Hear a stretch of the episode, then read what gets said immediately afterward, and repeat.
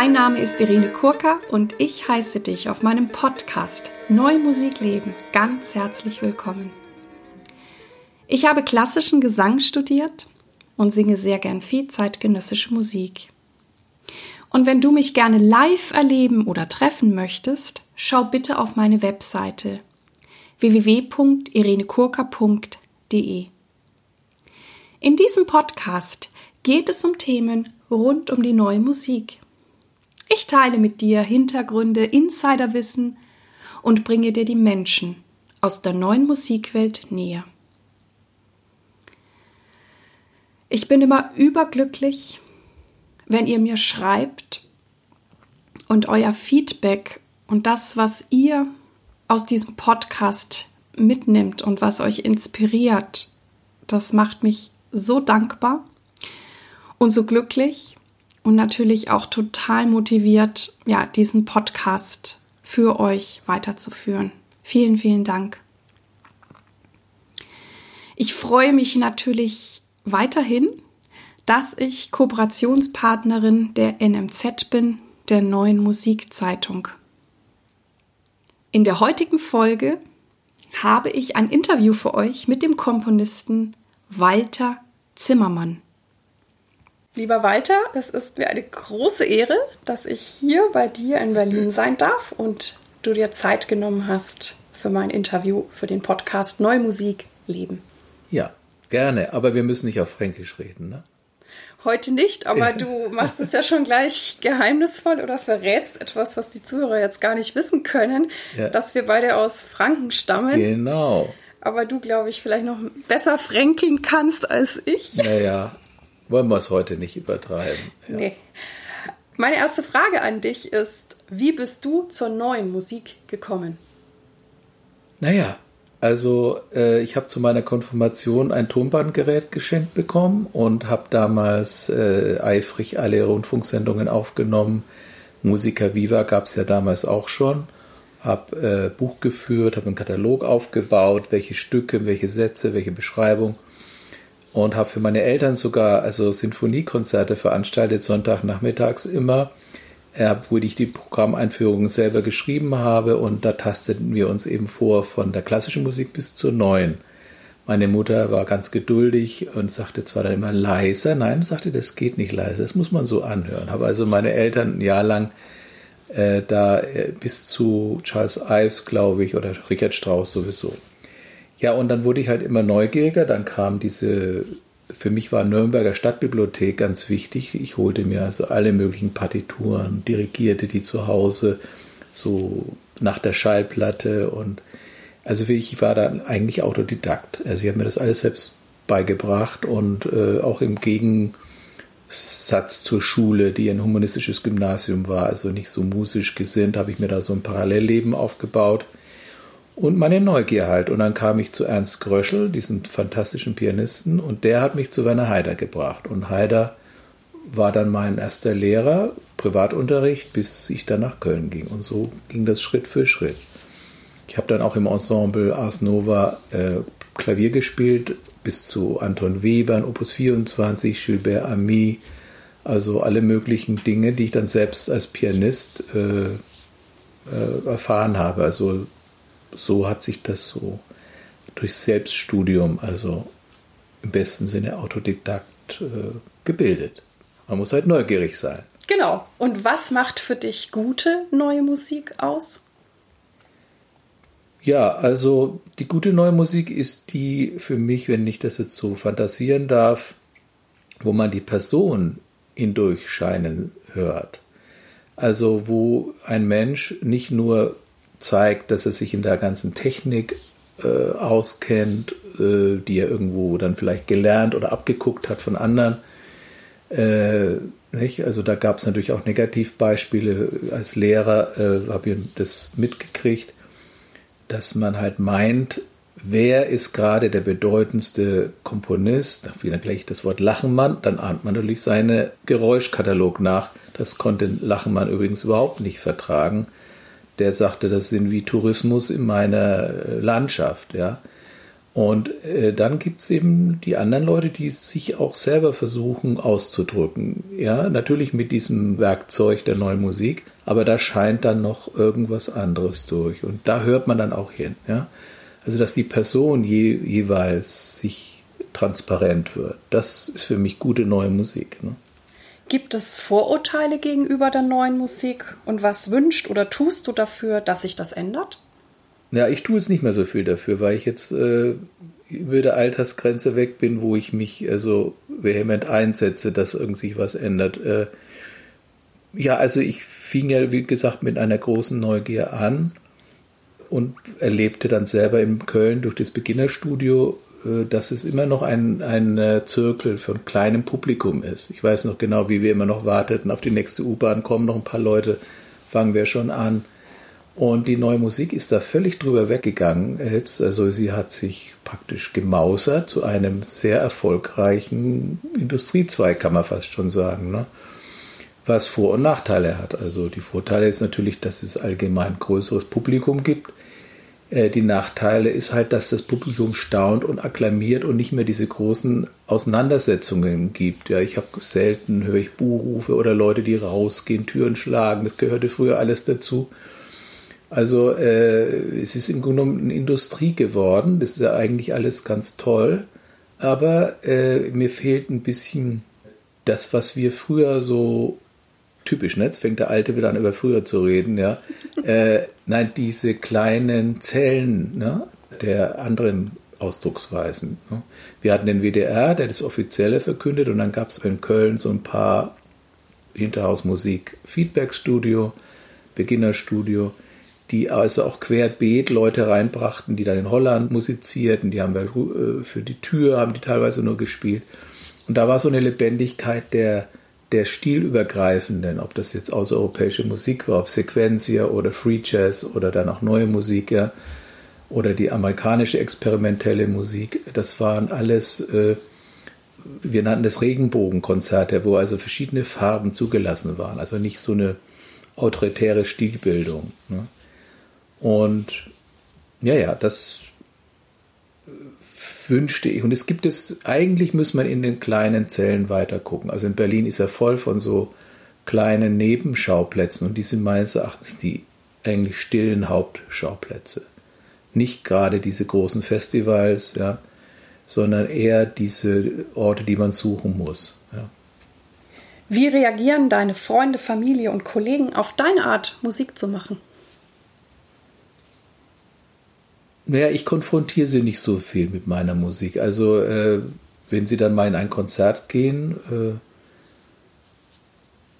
ich war auch bei meinen Studenten, in äh, äh, als ich unterrichtete, sehr zurückhaltend, den Studierenden meine Musik vorzustellen. Die kam also als analytisch in der Klasse überhaupt nicht vor.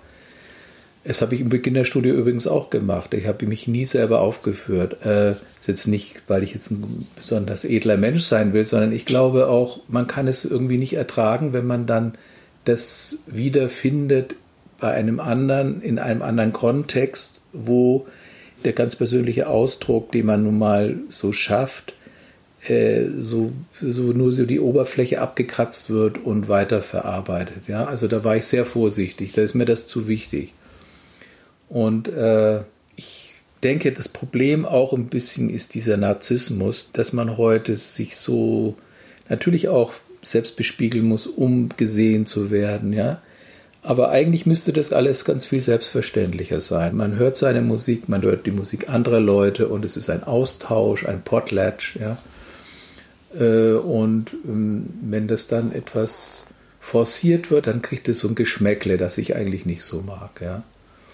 Also ich, ich fördere sehr gerne äh, begabte junge Leute wie die Yong-Hee Kim, die ich für eine absolut fantastische Begabung halte.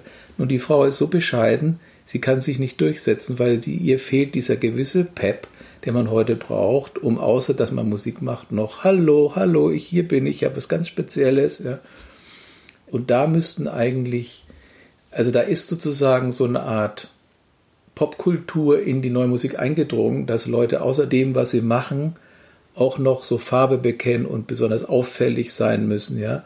Das heißt auf der anderen Seite, die Kuratoren oder die Unternehmer der neuen Musik äh, werden fast ein bisschen durch das Blendwerk abgelenkt, um ihre Ohren letztlich allein entscheiden zu lassen. Ja?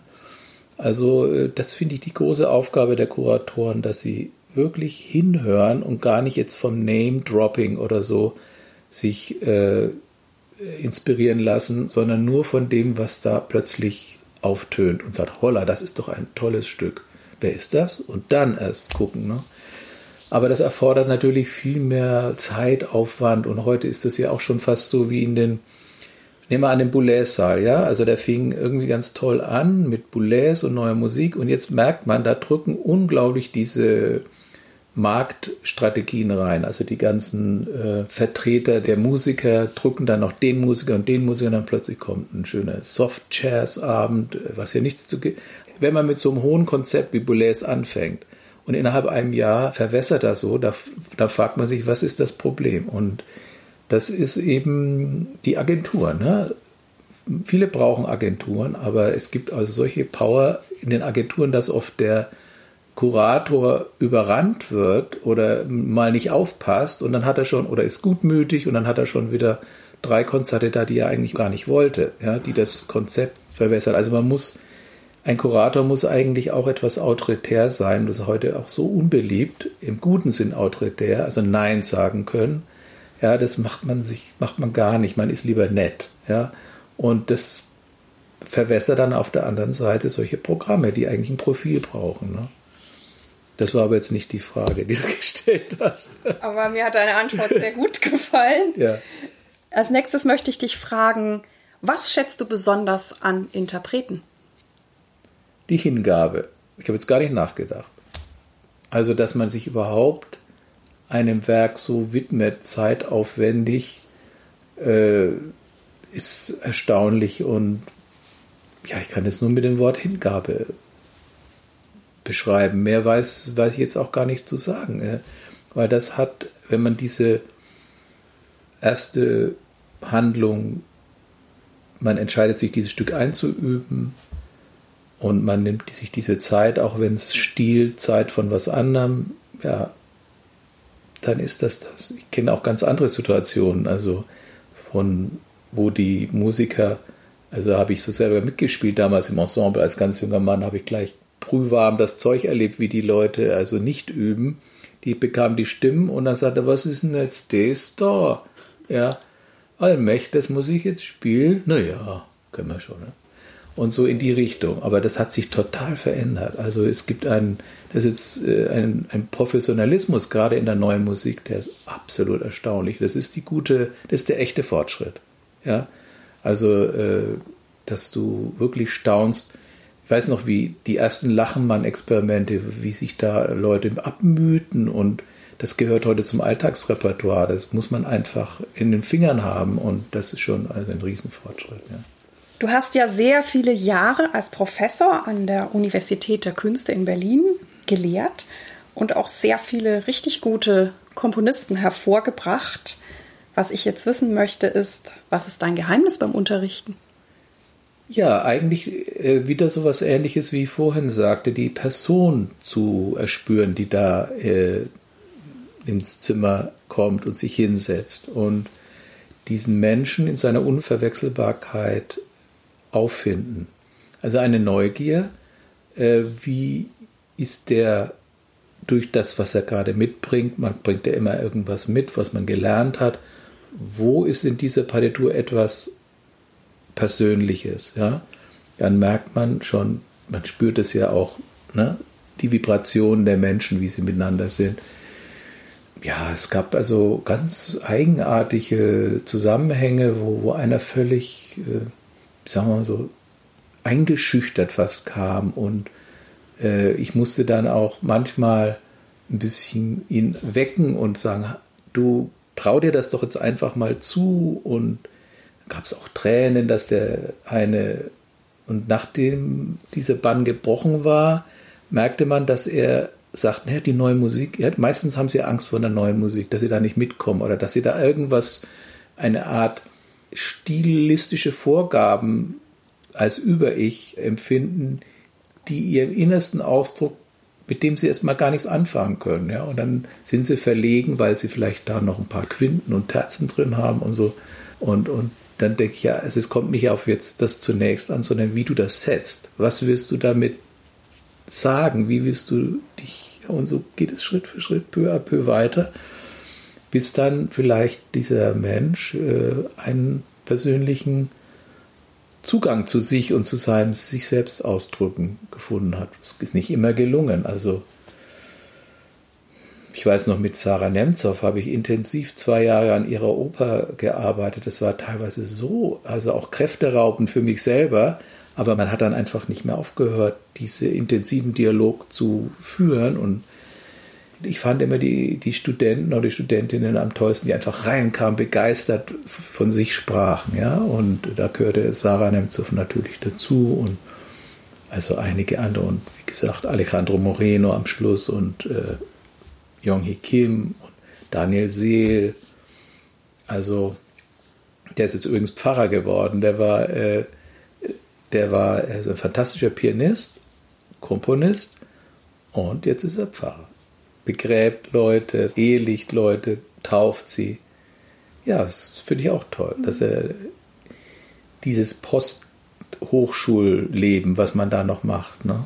interessant, jeder was anderes. Ein anderer gründet eine Musikschule wie dieser Pang, unglaubliche Geschäftsmann geworden, eine GmbH, in dem sogar ehemalige Lehrer der UDK jetzt unterrichten, in einem, in einem Krankenhaus in Buch, in so einem leerge, leergelassenen Trakt, äh, wo früher die Ärzte übernachteten oder, oder auch äh, Mittag aßen, ist ihnen dieses Haus zur Verfügung gestellt und hat da ein fantastisches Privatunternehmen aufgebaut. Das ist absolut erstaunlich. Ne?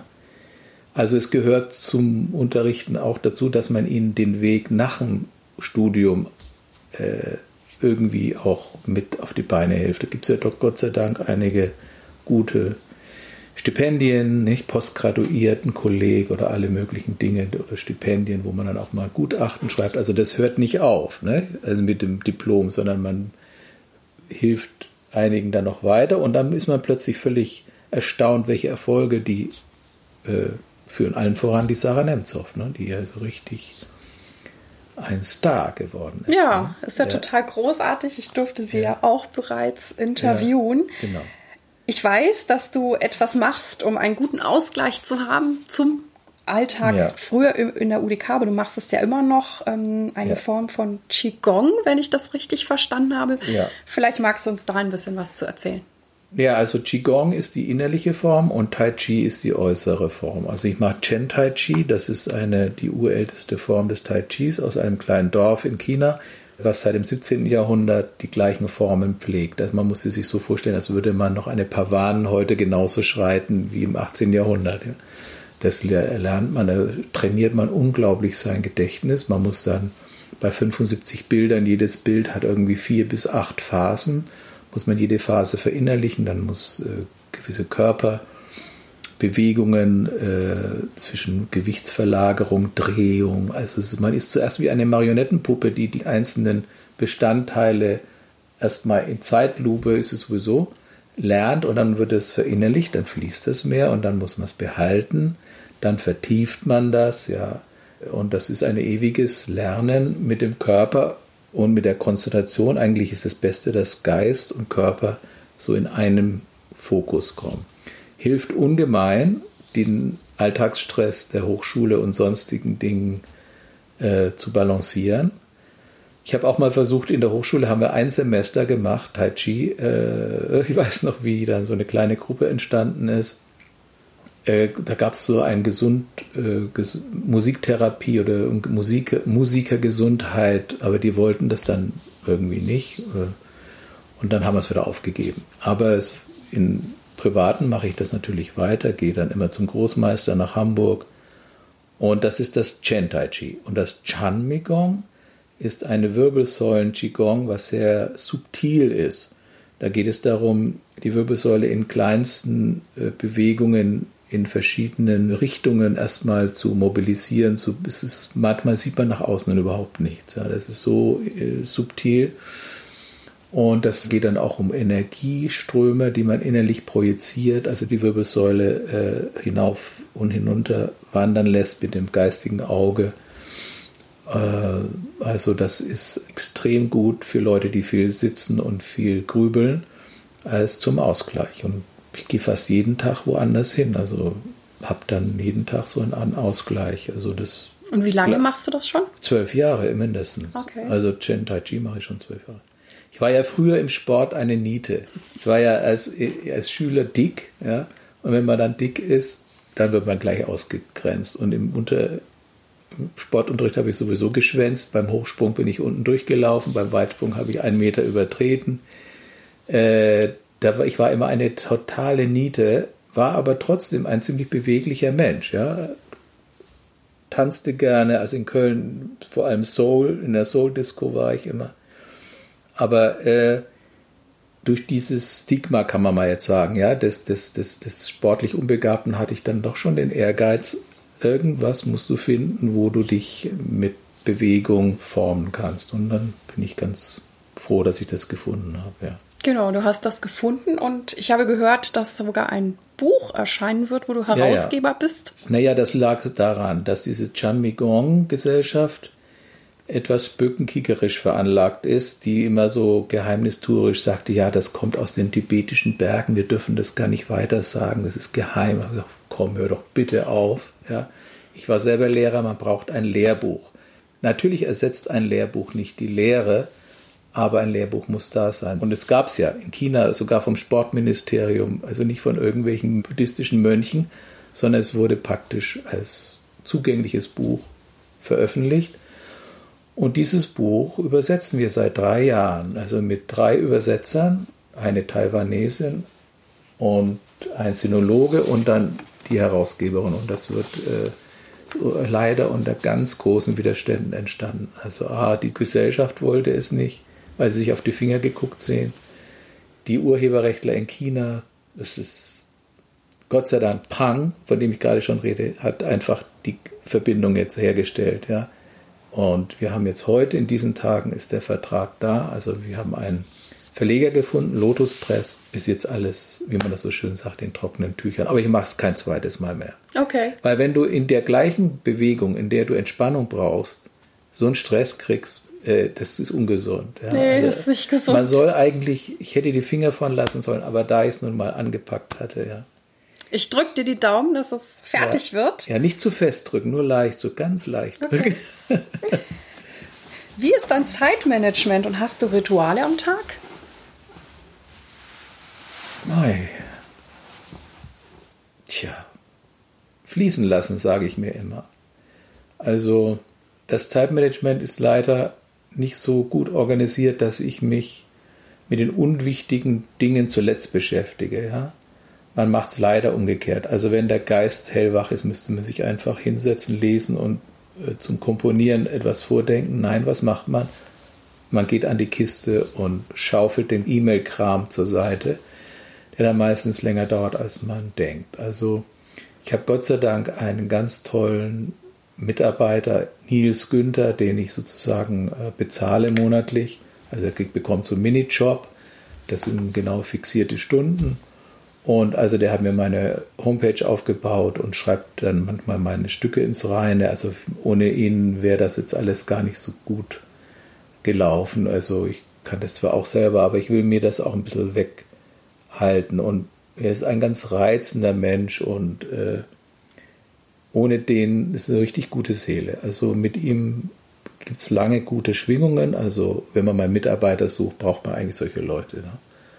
Das ist schon mal das erste Zeitmanagement. Das zweite wäre, und das kommt leider immer zu kurz, mehr Nullzeit zu haben für das Hineindenken in ein neues Stück. Also da muss ich echt zugeben, da bin ich nach wie vor ein zu unruhiger Mensch, ein zu neugieriger Mensch, der auf der anderen Seite diese diese Ruhe nicht hat, was Neues auszudenken. Das heißt, ich suche dann oft Abkürzungen. Ja, ich bin da ganz ehrlich mit mir. Ja. Also Systeme oder, oder, oder, oder äh, magische Quadrate oder, oder Zahlenkombinationen sind oft Abkürzungen. Du hast ganz schnell eine Struktur und kannst über diese Struktur reflektieren, ob, wie du sie zu einer Komposition umbaust, anstelle von ganz null anzufangen, ohne zu wissen, was überhaupt der nächste Moment ist. Also das bewundere ich natürlich an Wolfgang Riem und an anderen Komponisten, die ohne System arbeiten. Mir ist es im Leben eigentlich vielleicht nur dreimal gelungen. Also einmal bei diesem Solo-Violinstück, äh, das habe ich, meistens hat es mit irgendwelchen Krankheiten zu tun, die ich dann da ausheilte. Da kam ich aus Indien zurück mit einer Legionärskrankheit, die also ziemlich heftig war.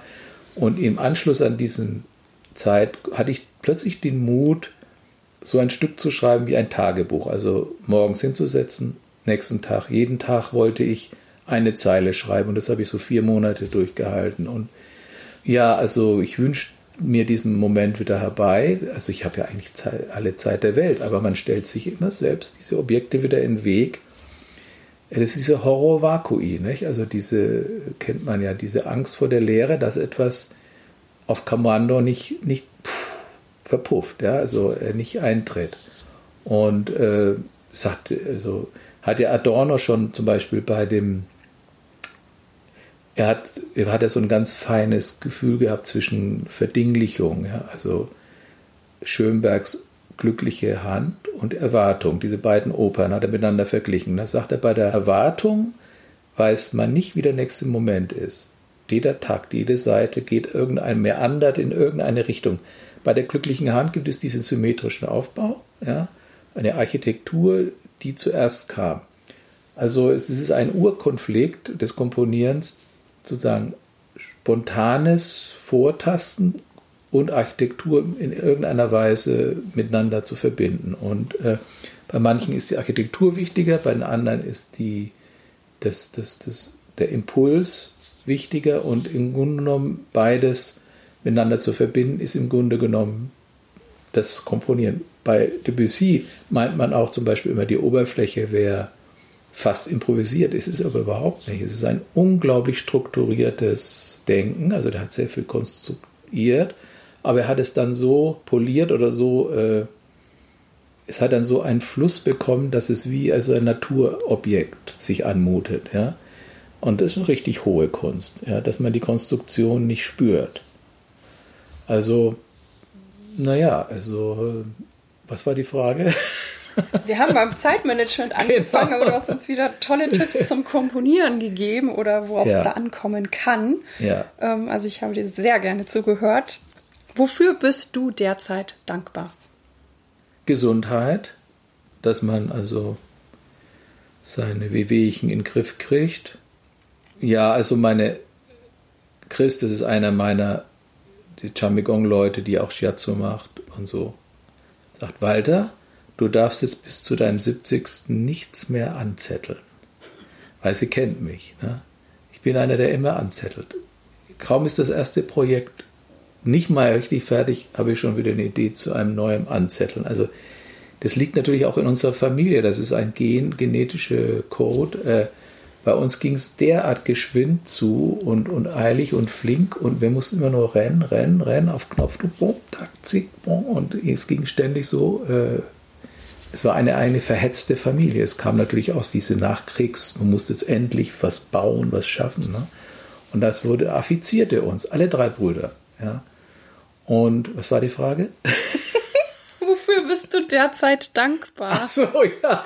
Naja, da haben wir ja die, die Antwort. Äh, eben, dass diese Anzettelei endlich aufhört. Also, dass man wirklich das anschaut erstmal, bevor man handelt, ja. Eile mit Weile. Komischerweise, Nanne sagt immer, ich habe in meinen ganzen Kompositionen immer Titel, äh, dass ich nicht bin. Geduld und Gelegenheit. Eile mit Weile. Ja. Also ständig Titel, die sie bei mir nicht vorfinden. Ja. Und äh, das war natürlich immer Sehnsuchtstitel, dass man da mal hinkommt. Aber wird schon. Das glaube ich auch. Außerdem, wenn man dir so gegenüber sitzt, strahlst du durchaus auch viel Ruhe aus. Ja. Wer oder was hat dich am meisten geprägt oder inspiriert? Man könnte es natürlich gleich sagen, Morten Feldmann, weil ich den schon ganz früh, also war ich glaube ich gerade mal 17 oder 18, als jemand empfunden hat, der irgendwas auf, äh, was in meinem tiefsten Innern ist, also ein gewisser Lyrismus. Dann war es natürlich auch der Debussy. Ich habe ja diese Harmonik von Debussy, da gab es eine Doris Stockmann, die hat da so eine Analyse im Buch drüber geschrieben. Das fand ich so herzerfrischend, dass es da eine Analyse gab, die die ganze Harmonik über, also vom Tisch fegt. Ne? Parallele Quinten, parallele Akkorde, ja, also äh, von dem Klang empirisch gedeichselten Erfindungen und so weiter. Also äh, diese Umwege, diese ganze offizielle Schultheorie, ja, habe ich nie angefasst. Weil ich wusste, wenn ich da durchgehe, dann kann ich nicht mehr hören. Dann werde ich plötzlich äh, wie so ein konditionierter Hund, der immer nur bellt, wenn er die, die Quinte kriegt, ersehnt zur Tonika zu springen, ja. Nee, das war mir zu sehr Dressur. Also, also alle Komponisten, die eine gewisse Freiheitlichkeit, empirische Vortasten, wie der Feldmann, der war ja kein Systemkomponist. Ne? Und es ist in der Utopie geblieben, weil ich, wie wir vorhin habe ich ja gerade gesagt, ich kann es bis heute nicht richtig. Ja? Die hatten auch ein tolles Selbstvertrauen, ne? Feldmann besonders, ja?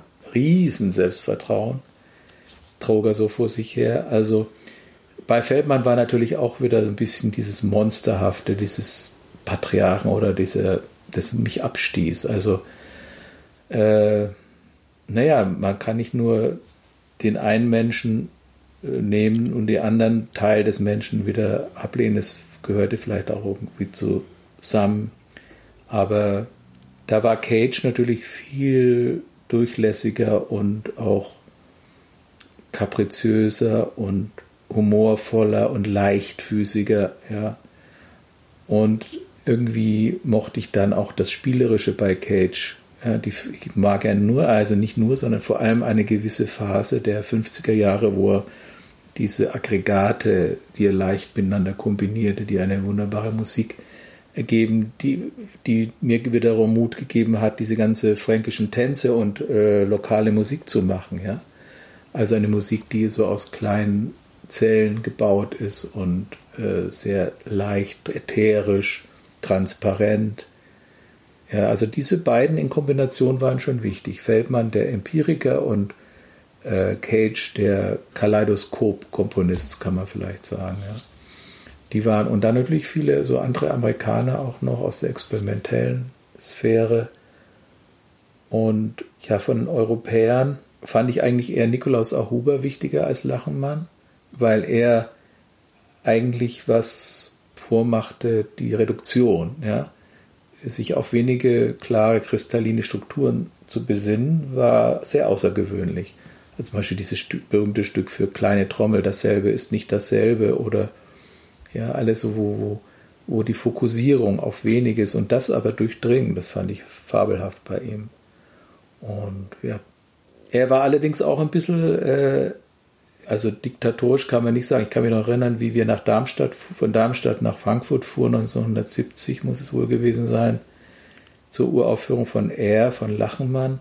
Da saß ich im Bus daneben ihn und habe gesagt, ganz stolz, darf ich dir oder Ihnen mal mein Opus 1 zeigen? Das war ein Stück für zwei, also Klaviere vierhändig. As a wife has a cow. Das geht auch mit einer Terz an, mit einer großen Terz auch noch. Das geht nicht. Ja, sagt er. Da dachte ich, wieso? Und jetzt, letztens haben wir uns wieder getroffen bei der Akademie. Wir, wir nehmen uns immer gegenseitig hoch. Ne? Nikolaus, war das eine große oder eine kleine Taz? Geht es immer noch nicht? Ja. Und so. Also, ja, ich mochte das aber schon. So, ein, so eine klare Linie, die er vorgab. Also, war toll, ja.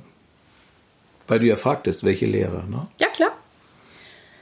Was bedeutet für dich Erfolg? Oh. soll ich jetzt mit so einer Frage anfangen? Äh, da gibt es zwei Sorten von Erfolg. Den Erfolg, den man mit sich selber hat, irgendwas im Stillen zu wissen, dass man was erreicht hat, dass man einen Lebensweg gegangen ist, der sehr komplex ist und hin und her und, und gegen Strom und, und unbeachtet der offiziellen Strömungen, dass man so ein Gefühl hat für sich, Walter, jetzt entspann dich mal. Du hast so viele Nischen ausgebaut, du blickst so langsam selber nicht mehr durch, was du alles beackert hast. Äh, wie sollen andere Leute das verstehen? Also oder akzeptieren oder würdigen. Ne? Und der andere Erfolg natürlich ist der, der zugeschriebene Erfolg, dass sich da ein Q, ein Name cued, Name Dropping und dass Leute heute sehr viel drauf Wert legen, dass dieses, dieses wenige Namen sind, weil mit wenigen Namen kann man sich ehren. Meistens werden ja Preise auch von denen vergeben, nicht an Leuten, die vielleicht unbekannt sind, sondern Leute, mit denen sich die Preisgeber selber ehren, weil der Preiswürdige bereits so bekannt ist, dass er A den Preis gar nicht mehr bräuchte und B auf die Preisgeber gut zurückscheint. Ne? Es ist so ein merkwürdiger Circulus viciosus. Aber das ist deren Problem. Für mich ist der Erfolg eher dieses Annehmen eines Lebenswegs. Und wenn man dann so alt ist wie ich jetzt, werde 70, dann, wenn man das zurückgeht, muss man, meine Güte, das hast du alles gemacht. Ich habe ja diese Gespräche mit Richard Toop, die kommen ja jetzt raus als Buch, ne? äh, zwischen 2002 und 2008 geführt. Ich kann mich, wenn ich das lese, ich könnte jetzt das alles nicht mehr so zurückholen. Was ich mich damals noch erinnert habe, ist mir entfallen, ja, weil das waren so kleine Nuancen des Denkens. Also insofern ist das schon toll, dass das Buch jetzt rauskommt und äh, das ist dann auch ein Erfolg, dass plötzlich so ein Buch plötzlich entsteht, wo man nachlesen kann, was hat dieser Mensch so alles im Leben angezettelt oder gemacht. Ja.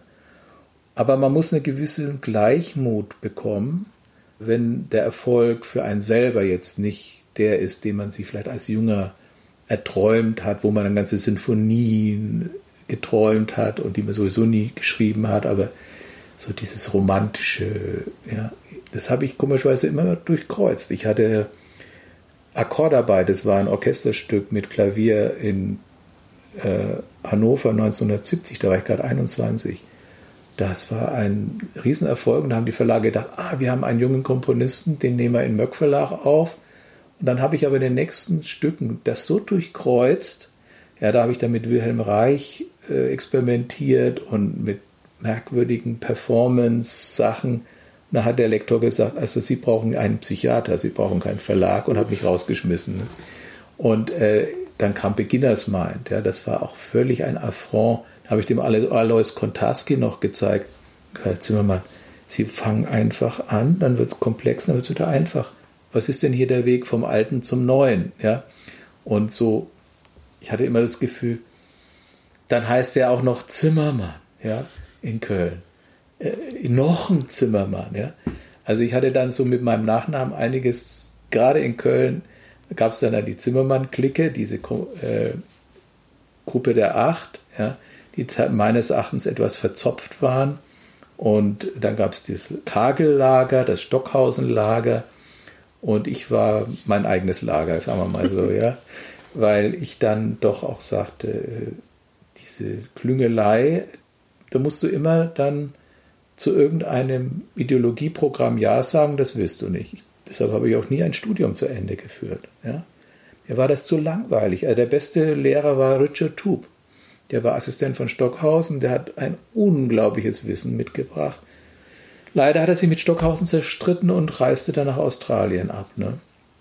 Und also solche Leute hätte man mehr gebraucht.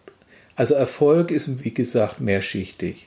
Also der Erfolg, den man mit sich selbst, indem man sich annimmt, hat und der zugeschriebene. So würde ich es jetzt erstmal sagen. Großartig. Ja. Was treibt dich an oder hast du eine Vision? Ja, das habe ich ja teilweise schon ein äh, bisschen den Mut zu haben, wieder so tagebuchartig zu komponieren nicht Angst zu haben, dass du irgendwelche Klischees reproduzierst, vor denen du dich durch solche klugen Siebe hindurchsieben musst, sondern äh, vielleicht ein bisschen mehr äh, Empirie und Ja sagen können. Wie der Feldmann mal sagte, when a man gets old, his sins become charming. Ja? Man kann dann einfach auch mal, muss nicht alles auf die Goldwaage legen. Also ein bisschen mehr Unverfrorenheit vielleicht. Ne? Ja. Wir sind auch schon bei der letzten Frage angekommen. Ja. Welchen Tipp möchtest du jungen Künstlern geben? Ja, nicht zu sehr nach den Berühmtheiten gucken, sondern mehr in sich hineinschauen. Das ist ein schönes Schlusswort. Ja.